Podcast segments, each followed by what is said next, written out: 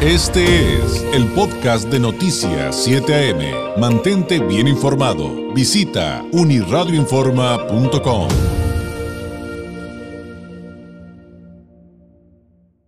Agradecemos enormemente al licenciado Roberto Rosas Jiménez.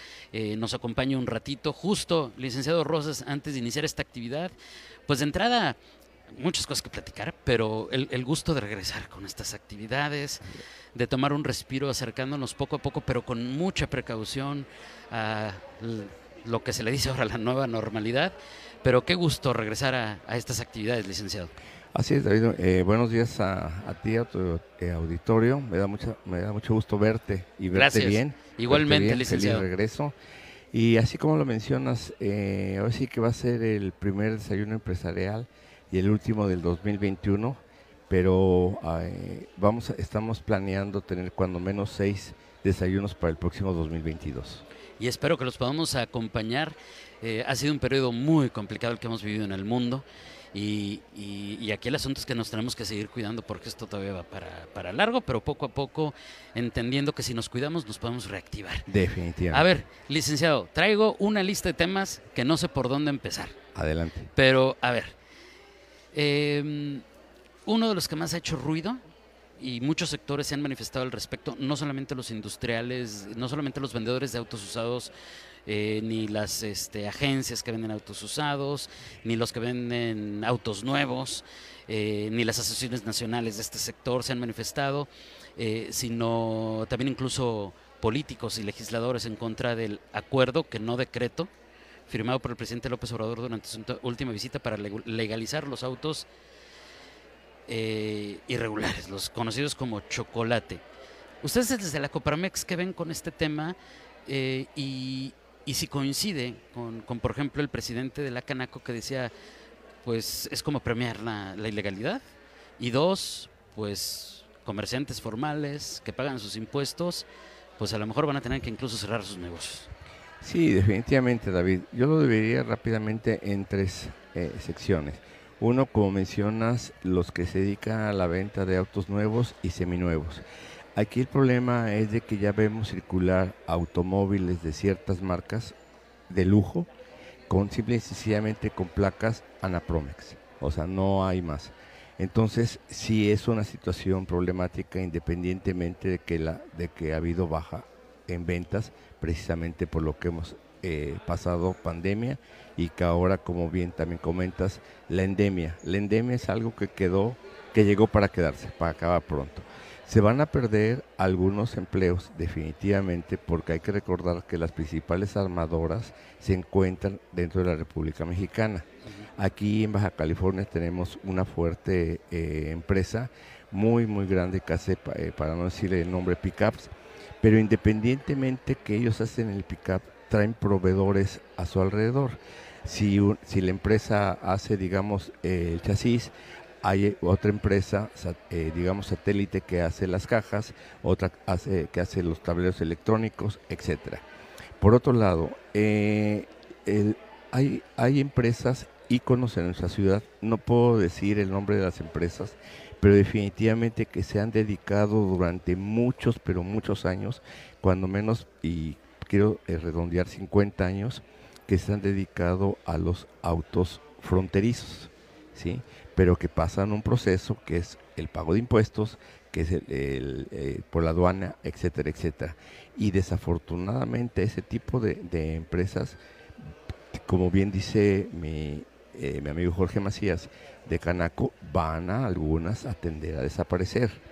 Y para concluir, no estamos en contra de que se le pueda apoyar a gente de pocos recursos, en el buen sentido de la palabra, que compre un automóvil usado para moverse. ¿Por qué? Pues porque sabemos que la movilidad, llámese eh, los taxis, el CID, etcétera, pues definitivamente no llena las necesidades de ellos. Pero definitivamente también no, esos vehículos no cumplen con los mínimos requisitos, primero, independientemente que van a emitir por millaje y por ser autos chatarra, van a emitir niveles de contaminación muy altos y por otro lado también no cumplen con seguridad. Eh, frenos de ABC o simple y sencillamente eh, para equipamiento para proteger a los infantes. Claro, es, es, es un tema como usted acaba de explicar, mucho más complejo de lo, de lo que a veces tenemos la noción los ciudadanos de a pie, porque eh, acabamos de entender con su explicación que hay una cadena de valor amplísima, de, la que dependen muchas empresas, proveedores, eh, empresarios locales, pequeños, medianos, grandes, de todo, y muchas plazas eh, laborales. ¿Ha habido algún posicionamiento de la Coparmex Nacional al respecto eh, que, le hayan hecho llegar al presidente, al secretario de, Economía, Hacienda, algún acercamiento para, tratar de explicarle desde su punto de vista esta problemática y esto que ustedes ven? Sí, mira, conjuntamente eh, Coparmex con otros organismos y la Asociación Nacional de Distribuidores de Automóviles eh, se está eh, preparando para no variar un amparo sí, para que no proceda el acuerdo que firmó el presidente de la República, que en lugar de hacer un bien, va a ocasionar un problema. Entonces estaremos muy pendientes de eso. Hay otros temas de, bueno, este también es nacional porque el, anuncio va en función de, que es para los estados de la frontera norte, pero que luego se extendería a todo el país. Y de repente pensamos que esto de los autos chocolates local y no, es, un, es un asunto nacional. Hay otros temas eh, nacionales que, están sobre la mesa. Ayer la Suprema Corte tumba esta situación de, eh, de que se le dé prisión preventiva oficiosa a quienes cometen algún delito eh, fiscal. Y, dice, no, no es justificable, no está de por medio ni, ni la seguridad nacional, ni están afectando este, la posibilidad de vida de, de, una persona. O sea, no es un asesino, no es un violador, no, o sea, no se puede meter en la misma bolsa poco más, poco menos, eh, son las explicaciones de, los expertos en temas jurídicos, pero ustedes cómo, cómo la ven, porque muchos ya nos habían anticipado que, que, algo no estaba bien con, con, esa situación. Sí, desafortunadamente y para variar las cosas o lo que eh, envía el Ejecutivo Federal no son claras, no hay unas reglas, no hay una base. Y, y el problema estaba muy abierto en que si por omisión yo dejo de cumplir con el pago correspondiente al impuesto sobre, sobre la renta o al IVA, va a ser decisión de un visitador, por decirlo de esa manera, en que incumplí y pueden, eh, puedo tener eh, detención preventiva o cárcel preventiva. Eh, sinceramente creemos que es un gran logro que se, que se realizó porque volvemos a lo mismo, desde Coparmex hemos señalado que el que debe de, si, si debo, debo de pagar, pero definitivamente no puede ser comparado una omisión, eh, reitero, que se me pase uno o dos meses o simple y sencillamente que mi liquidez no llegue a, cubrir esa deuda y al final que, me, que nos comparen con, con un delito mayor. Y en temas locales y también en por el asunto del tiempo, porque habrá muchos temas de los que quisiera preguntarle, pero tenemos que ir a temas locales. Y lo platicaba hace ratito con el señor Fimbres, después con el licenciado Quijano, y, les decía, ¿cómo, ¿cómo ven que cierra la administración de Bonilla? Estamos en los últimos días, el domingo se despide.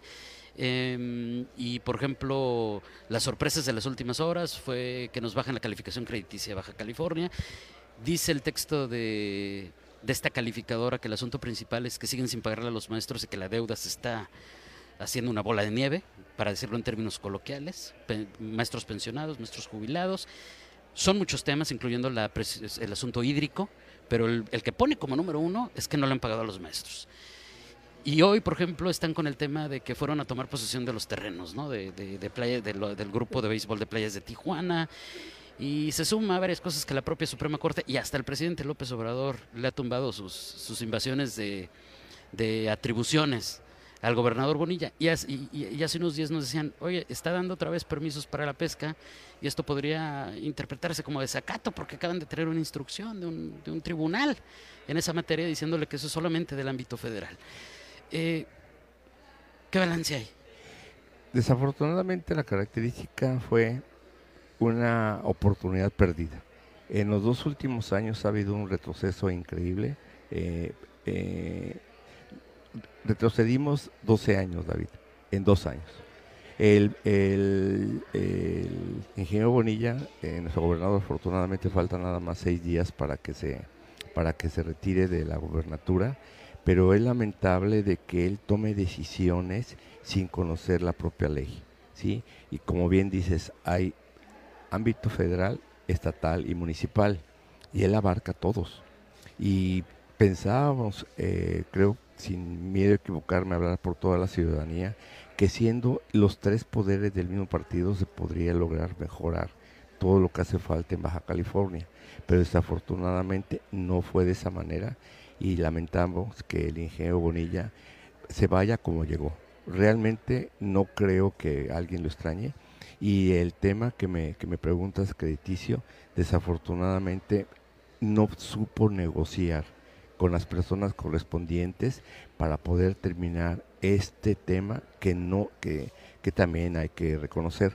No es no no fue iniciado por él ya viene años atrás pero con lo que él siempre eh, eh, comentó y cacareó como todo, todo lo que mencionó siendo amigo del presidente de la República pudo haber negociado pero qué hizo se fue a la Ciudad de México y se peleó con el secretario de Crédito Público entre muchos no Híjole, pues con quién no se peleó, ¿no?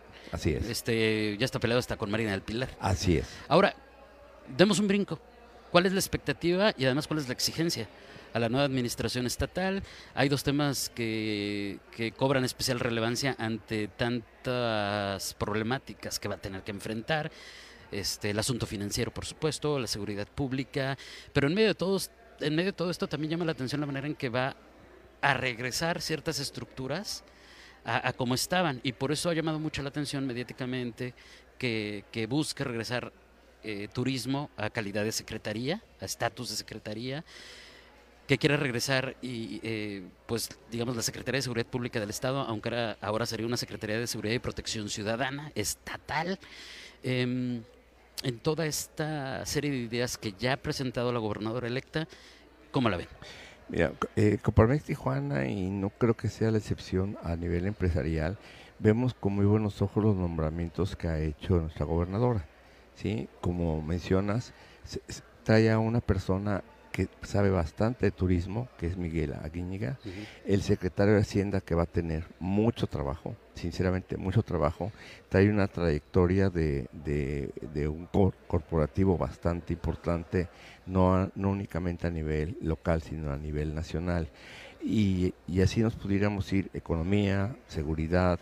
Eh, Ricardo Carpio creo que su, su conocimiento y, y, tema de seguridad es bastante amplio y cultura, etcétera, etcétera. los perfiles que ha eh, eh, decidido la, la, gobernadora son perfiles que conocen del tema. Y nuestro único mensaje, más que ahorita exigencia, nuestro único mensaje que quisiéramos hacerle llegar, y le hemos, perdón, le hemos hecho llegar a la gobernadora, es que el empresariado no es enemigo de nadie el empresariado estamos para crear empleos, ¿sí? Y el gobierno está para crear infraestructura, movilidad y temas de agua, ¿sí?